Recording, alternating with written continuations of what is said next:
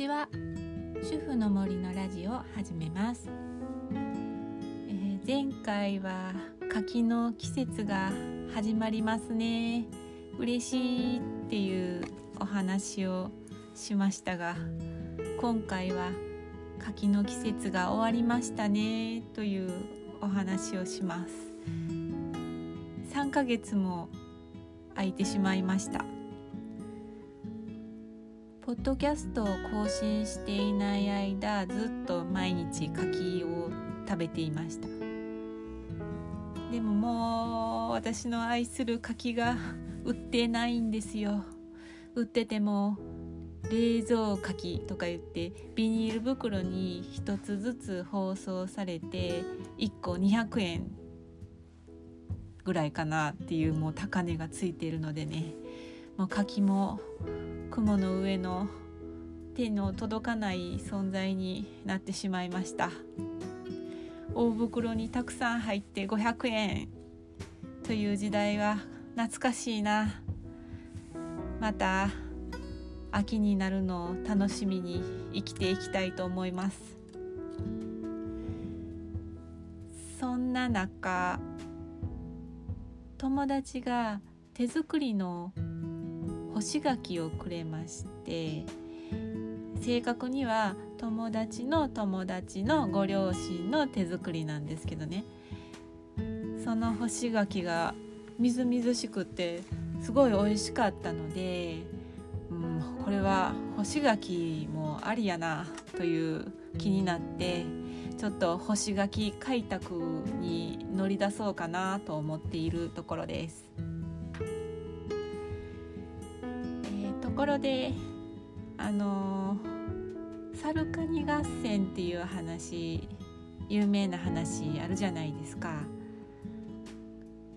猿に柿を投げつけられて死んだカニの子供が猿に仕返しする話ねあれ猿とかカニは喋ってますよねそれから栗とか石臼とか牛の糞とかも喋ってますよね擬人化っていうの。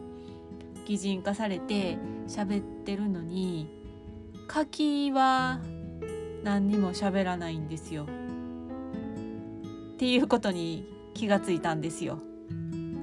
それでね柿の気持ちを考えてみようと思ってねちょっと書いてみたんで読んでみますね。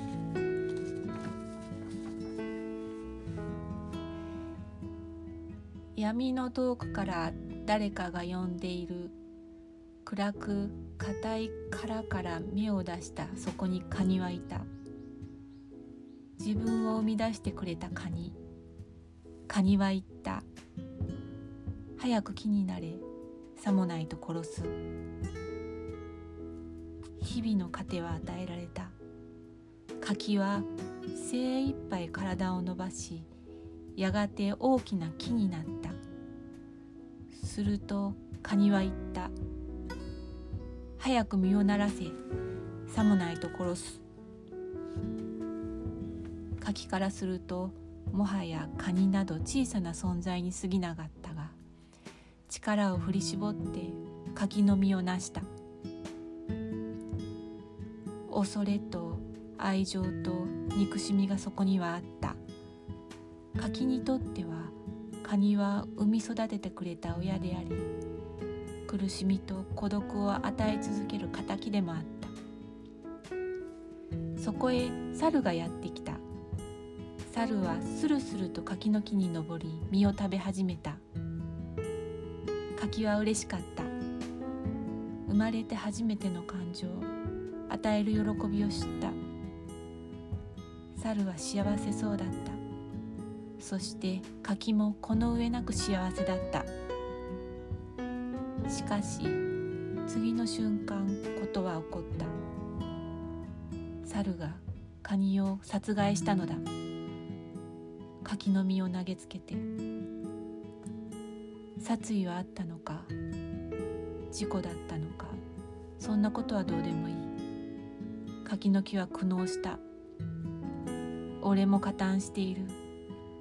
俺が直接手を下してしまった。そして何よりも悪いことにカニが死んだ時少しほんの少し解放感に包まれたのだ。罪悪感の中でしかし柿はそこに立っていることしかできなかった。カニの子供たちはカニが死んで初めのうちはメソメソと泣いていたがそのうちに仲間たちと敵討ちの算段をつけ始め瞬く間に猿を殺してしまった。柿は全く蚊帳の外であった。その後カニの子供たちは警察だ裁判だ賠償だと忙しく誰も柿のことなど見向きもしなかった。はしかしそこに立っていた。っ